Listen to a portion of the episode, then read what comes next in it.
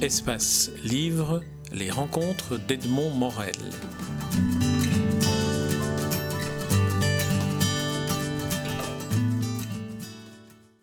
Philippe Jainada, je suis très heureux de vous rencontrer à l'occasion de la publication de votre dernier roman en date, La Petite Femelle.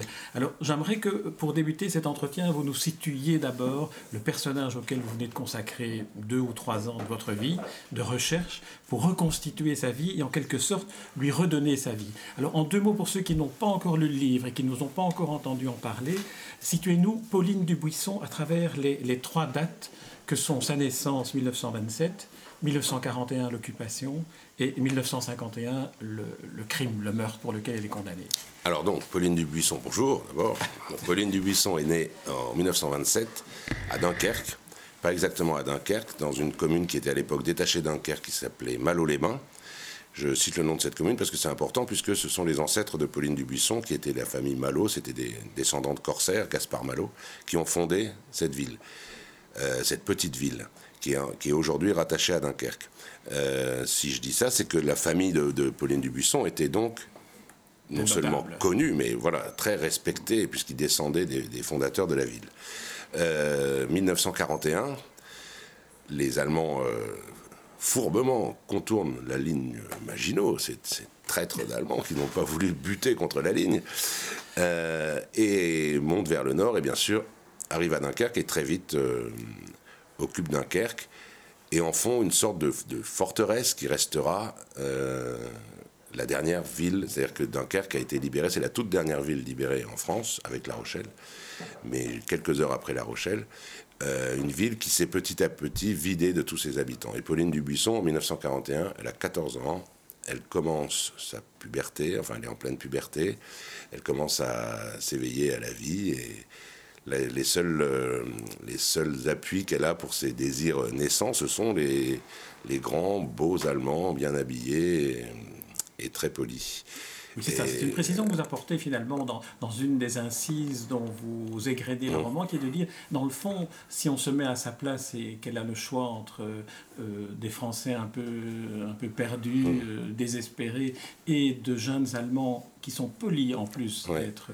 Euh, j'ai rencontré dans le bistrot en bas de chez moi, le bistrot euh, dans lequel je vais euh, tous les jours, il y a une, petite grand-mère qui s'appelle Lucette, qui est née en 1928, c'est-à-dire juste un an après Pauline Dubuisson, qui a grandi elle aussi dans une autre ville occupée plus dans l'ouest de la France, dans le sud-ouest, et qui me disait ça, qui me disait, quand on a 13 ans, le, la nationalité et le fait que ce soit les ennemis de la France passent après le, fait qu'on voit, on, a tous les sens en éveil et on voit arriver non seulement des, des garçons qui sont euh, grands, beaux, forts, euh, mais très polis. Elle me disait, eh bien, c'était les consignes aussi de, je pense, du Reich, je ne sais pas quoi, ils étaient très polis.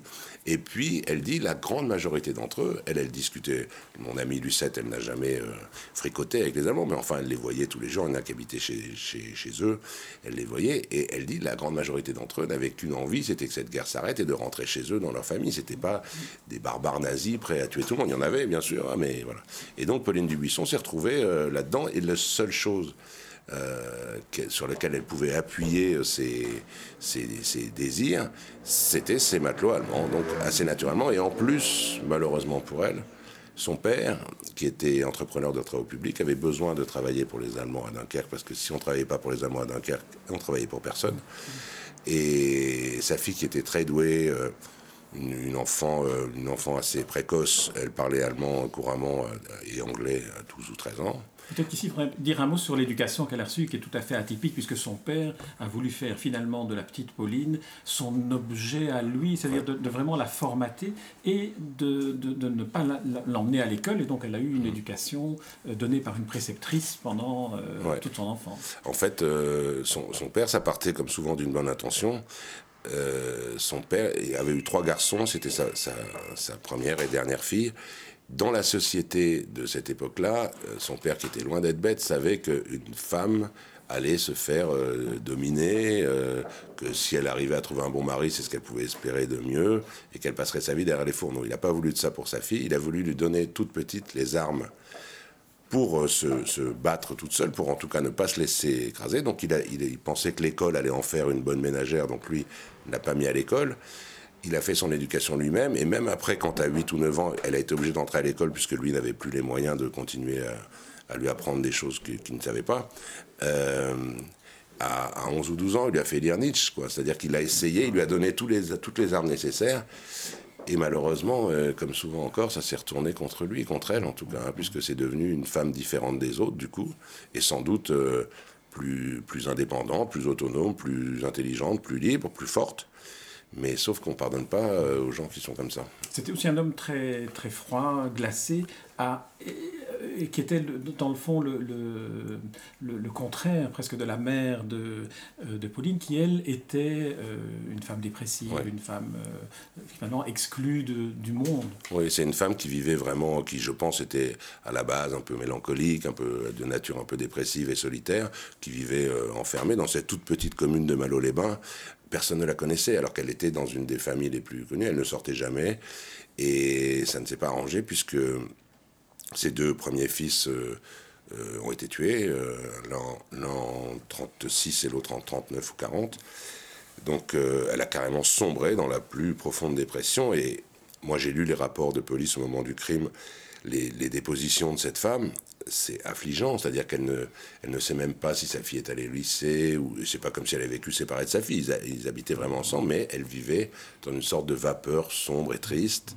Et, donc Pauline a grandi entre cette femme complètement euh, évaporée et puis surtout soumise à son mari et qui symbolisait exactement ce que son père lui apprenait à détester, et ce père qui était... Euh, très rigide et même euh, obtus. C'est-à-dire je pense que c'est un homme qui, au fond, avait une sorte de faiblesse ou de, de sentimentalisme contre lequel il luttait. Quand on voit sa photo, c'est vraiment quelqu'un qui a une apparence très austère, et encore c'est le moins qu'on puisse dire.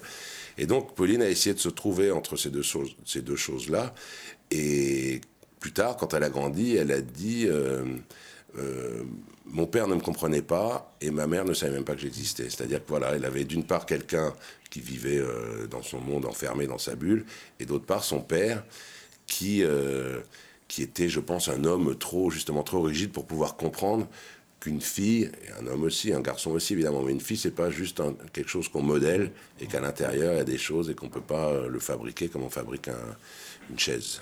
On va passer euh, plusieurs années, arriver en 1951, qui en quelque sorte le, nœud à partir duquel tout ce qu'on vous venez de nous dire à son propos va se retourner d'une certaine manière contre elle dans le procès qui lui est fait après la mort de son amant Félix Bailly, euh, mort euh, par balle.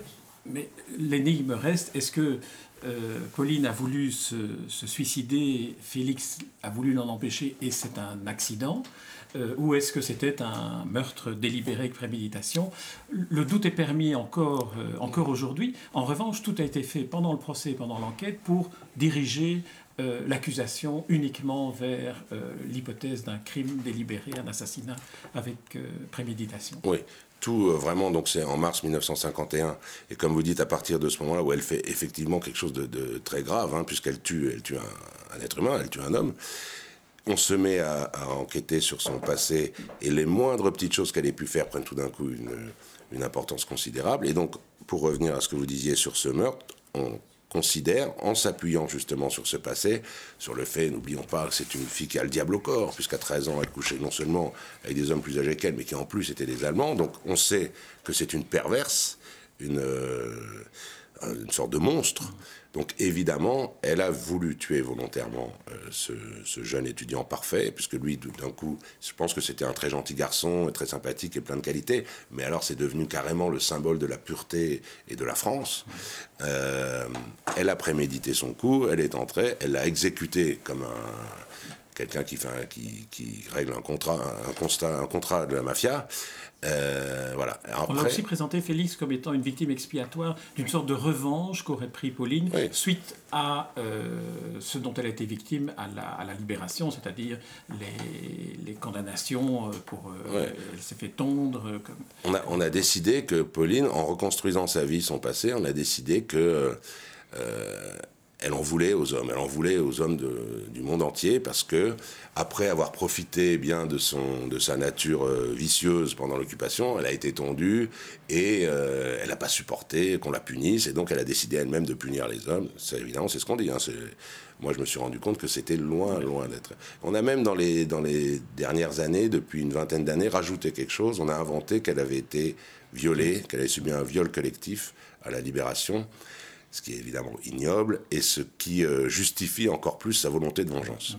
Moi, je crois pas, je crois que... Ce qui en plus n'était pas avéré, parce que... Ah ben non, c'est une, une, invention.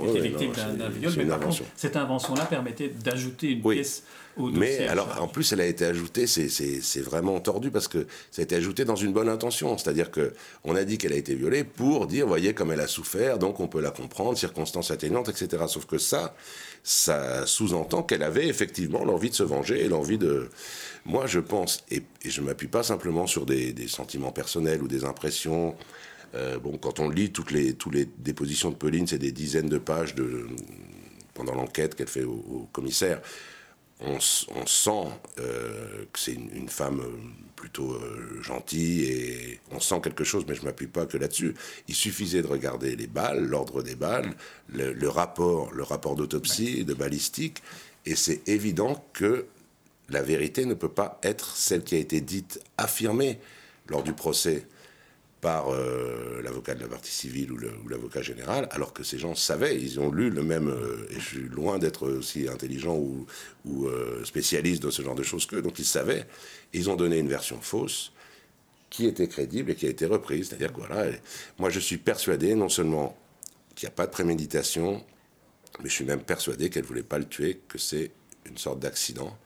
Et je peux appuyer, c'est ce que je fais dans le livre, je peux appuyer cette avec un tout petit T, euh, par des, voilà, euh, où ont été retrouvées les balles dans le corps, de, etc. Alors ici, au, au, moment du tribunal, au moment du procès, on est à peu près aux deux tiers de votre roman. On ne va pas euh, passer en revue la suite de la vie parce que j'aimerais, dans le, dans le temps qui nous reste, vous interroger sur, sur l'écriture, sur le travail, sur la, la, la genèse, la manière de, de s'organiser pour écrit, réécrit, en quelque sorte restituer à Pauline Dubuisson la vie qu'on lui a enlevée au cours de ce procès et au cours finalement de, des, mensonges véritablement qui ont été proférés mmh. à, son égard. Alors première question, comment, comment est née l'idée de, vous, de vous intéresser à, Pauline Dubuisson après avoir écrit ce, le roman précédent pour lequel vous étiez rencontrés, Sulac? Euh, bizarrement, elle est née, euh, alors déjà elle est née par hasard, comme presque tout ce qui nous arrive dans la vie, mais euh, surtout sur une sorte de malentendu. C'est-à-dire qu'en fait, avant la sortie de Sulac, je commençais à me demander ce que j'allais, ce que j'allais écrire. J'avais envie de continuer dans cette voie de, je voulais raconter la vie de quelqu'un, plutôt de quelqu'un en marge. J'avais, j'étais plutôt attiré par l'histoire d'une femme. Je me disais ça changerait. Enfin bref, j'avais envie, je, mais je savais pas trop. Et puis dans le bistrot en bas de chez moi où je vais, euh, j'en, parlais avec les gens qui sont là. Une jeune femme m'a offert un livre sur les, les grandes criminelles du XXe siècle. Et dans ce livre, euh, qui était un, un, livre grand public. Euh, pas très bien documenté, bon, un peu comme on regarde, que j'ai feuilleté comme on regarde une émission sur les faits divers à la télé. Mmh. Il parlait de plusieurs personnes connues et de Pauline Dubuisson. Euh, que je ne connaissais pas du tout, j'avais jamais entendu ce nom-là. donc je découvre son histoire, je lis son histoire, et il la présente vraiment comme une, petite créature euh, euh, dangereuse, malfaisante, malveillante, qui, s'étant fait violer, a décidé d'entrer en guerre contre, contre les hommes et de les faire souffrir les uns après les autres, de coucher avec le plus possible parce qu'elle était vicieuse, et le seul qui lui résiste, elle le tue. Et je me dis, quand j'ai écrit Sulac, on m'a un peu reproché, gentiment, entre guillemets, de d'avoir trop d'empathie pour lui, d'en faire un saint alors que c'était un voyou, de euh, d'être trop dans la dans l'affection avec lui. Et je me dis là, on pourra pas me reprocher ça. Je vais écrire un livre vraiment sur euh, sur le, pire, vraiment sur cette cette diablesse. Et, puis voilà, et avec l'intention d'écrire un livre noir et féroce sur euh, sur une héroïne noire et féroce, et eh ben, euh, plus je grattais, plus je me rendais compte que tout ce que, ce que j'avais en main s'effritait. C'est-à-dire tout ce que j'avais appris dans les quelques premiers livres ou articles de journaux ou sur Internet, ce que j'avais trouvé, ça, plus je creusais moi vers la, source, vers l'origine, plus euh, ça tombait en lambeaux. Puis je me suis retrouvé avec euh, une femme qui finalement m'a semblé tout à fait normale et sympathique. Et donc je me suis encore retrouvé à écrire un livre d'empathie et où je prends la défense d'une victime presque. Alors, ce qui est caractéristique dans votre euh, manière de construire un roman, on, l'avait déjà dans, dans Sulac, c'est de, vous insérer en tant qu'observateur, en tant qu'enquêteur dans, le récit que vous en faites, avec cette, euh, euh, ce, procédé en quelque sorte, ou cette, ce goût pour la digression ironique, pour l'humour, pour... quelle, est la, quelle est, selon vous, pour vous, écrivain, la fonction de ces, de ces pauses euh, d'humour et qu'est-ce que vous attendez que le lecteur en, en ressent Est-ce que ce serait pour euh, euh, le, rendre un peu plus réceptif à, aux éléments durs que vous, que vous, que vous annoncez? Oui, alors il n'y a pas de, de, vraiment de réflexion consciente. Je me dis pas, tiens, comme là, je viens d'écrire 10 pages dures, je vais les alléger. Pas... Mais ça doit ressembler quelque part à ça. C'est-à-dire que et aussi pour moi pendant l'écriture. L'histoire de Pauline Dubuisson, c'est un bloc. Euh, d'autant que moi je voulais la raconter de manière en m'appuyant que sur les détails historiques, c'est-à-dire sans romancer, sans, sans l'alléger d'une manière ou d'une autre euh, au point de vue de, la narration. C'est un bloc sombre, noir, triste, euh, que de la malchance dans sa vie. Enfin, il n'y a rien de gai dans sa vie. moi, j'aime pas lire des, livres qui sont comme ça d'un seul bloc. Et j'ai besoin, moi, en tout cas moi, en tant que lecteur, pour ressentir de la profondeur ou de la gravité, j'ai besoin de passer par le superficiel et le léger. Je ne pouvais pas raconter son histoire comme on raconte une blague. Donc, toutes ces petites touches que j'insère, que j'imbrique, dont je parsème le livre, ont cette, euh, fonction-là. En tout cas, déjà pour moi, quand j'écris, pour éviter de me plonger euh, uniquement dans le passé, la noirceur de, la vie de cette femme, et puis, c'est pas vraiment réfléchi, mais oui, je pense que pour les lecteurs, quand moi j'ai envie de dire, par exemple, comme c'est triste, comme c'est, comme euh, je, partage la douleur de cette femme, au lieu de l'écrire, je trouve ça ridicule et puis j'en serais pas capable. Je serais pas capable d'exprimer comme ça par écrit. Je sais pas, c'est de la pudeur ou, de la maladresse, mais d'exprimer par écrit ses sentiments euh, directement. Euh, en parlant de moi à côté d'une autre manière, ça me permet de, pas de dire, mais de faire comprendre ce que je ressens ou l'émotion que je veux mettre là. Donc voilà, c'est ma manière de, d'envelopper ou de, de, de, raconter la vie, de, la vie euh, lourde de cette femme. Certaines de, vos digressions permettent aussi de relativiser ce qui est dit de la vie de Pauline Dubuisson, ce qu'elle a effectivement vécu et euh, comment on pourrait le percevoir aujourd'hui. Je pense par exemple, en prenant un exemple, aux, références entre euh, l'observation que vous faites de votre fils qui a l'âge à un certain moment de Pauline Dubuisson, adolescent et tout, et qui explique tout naturellement que Pauline Dubuisson peut avoir des, des, attirances tout à fait naturelles euh, qui cessent de l'être parce qu'on est en 1941 et parce que c'est Pauline Dubuisson et qu'on raconte tout ça après. Mais voilà, c'est euh, euh, aussi moi le, le, moyen pour moi de me projeter parce que quand, quand on parle de quelque chose déjà d'une femme et c'était il y a 70 ans, mais c'était tellement différent la société que ça pourrait être il y a 5 siècles. Le, le seul moyen pour moi d'essayer de comprendre, etc., c'est évidemment de me référer à des choses de ma vie. Donc, comme je le pense moi et que moi, ça m'aide à essayer de comprendre, je, je, l'insère dans le livre, je fais partager le lecteur, mais effectivement, euh, quand j'écrivais, quand je, je, parle de mon fils, je parle surtout des amis de mon fils, des amis IES. Et votre épouse euh, aussi, qui intervient régulièrement. Ou de la vieille, ma vieille amie du Lucette. Absolument. Mais quand j'écrivais, que je voyais Pauline dans les ruines de Dunkerque à 14 ans, qui faisait de l'œil à un matelot allemand, je vois les amis de mon fils qui avaient 14 ans, maintenant ils ont 15, mais à l'époque j'écrivais, ils avaient 14 ans, et pas une, fraction de seconde, je me dis qu'elles auraient fait passer le, patriotisme à cet âge-là, où on est vraiment, on est tout, euh, surtout les filles, hein, les filles à la, puberté, ça explose vraiment. Euh, et des vieux messieurs, euh, en 1953, ont reproché à Pauline Dubuisson de ne pas, pas avoir pensé d'abord à la France quand on a 13 ans. Et il y a même, c'est parfois ridicule, hein, parce qu'elle faisait du cheval dans les, dans les ruines de Dunkerque avec un officier allemand, euh, ce qui évidemment ce qu'on considérait comme euh, une injure euh, à la population et à la France de l'époque. Et le, président du tribunal, qui est quand même un homme, est dit et vous montiez des chevaux allemands.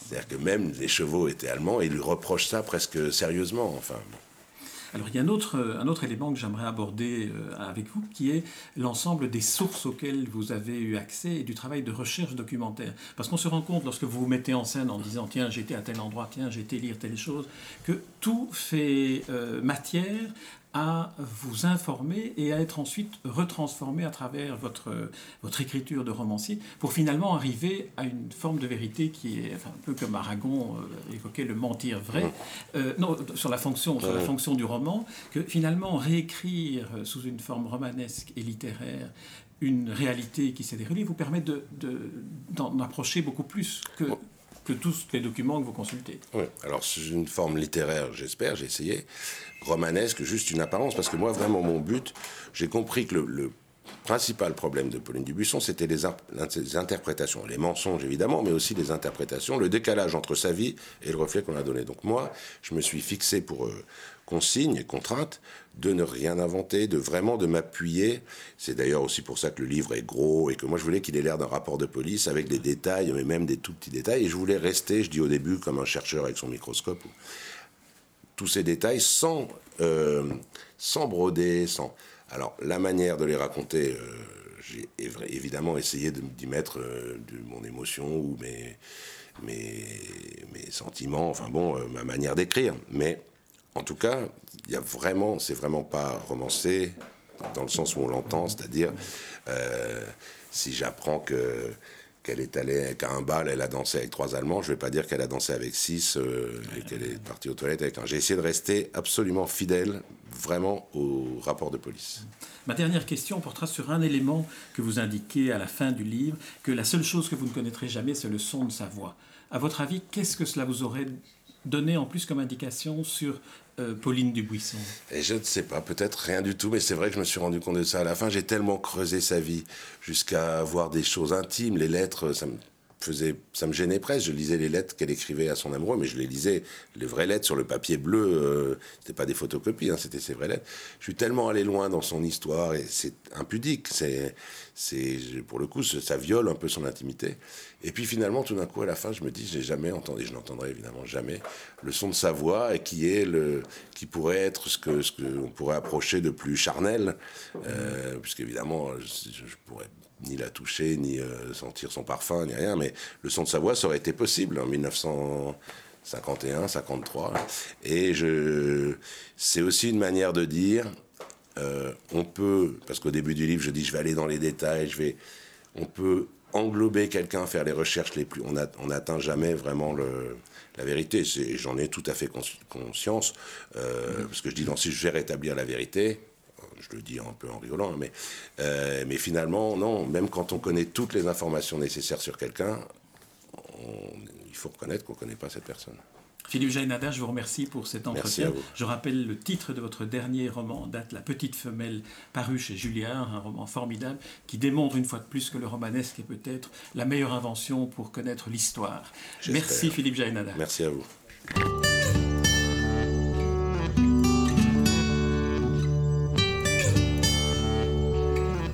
Espace Livre, les rencontres d'Edmond Morel.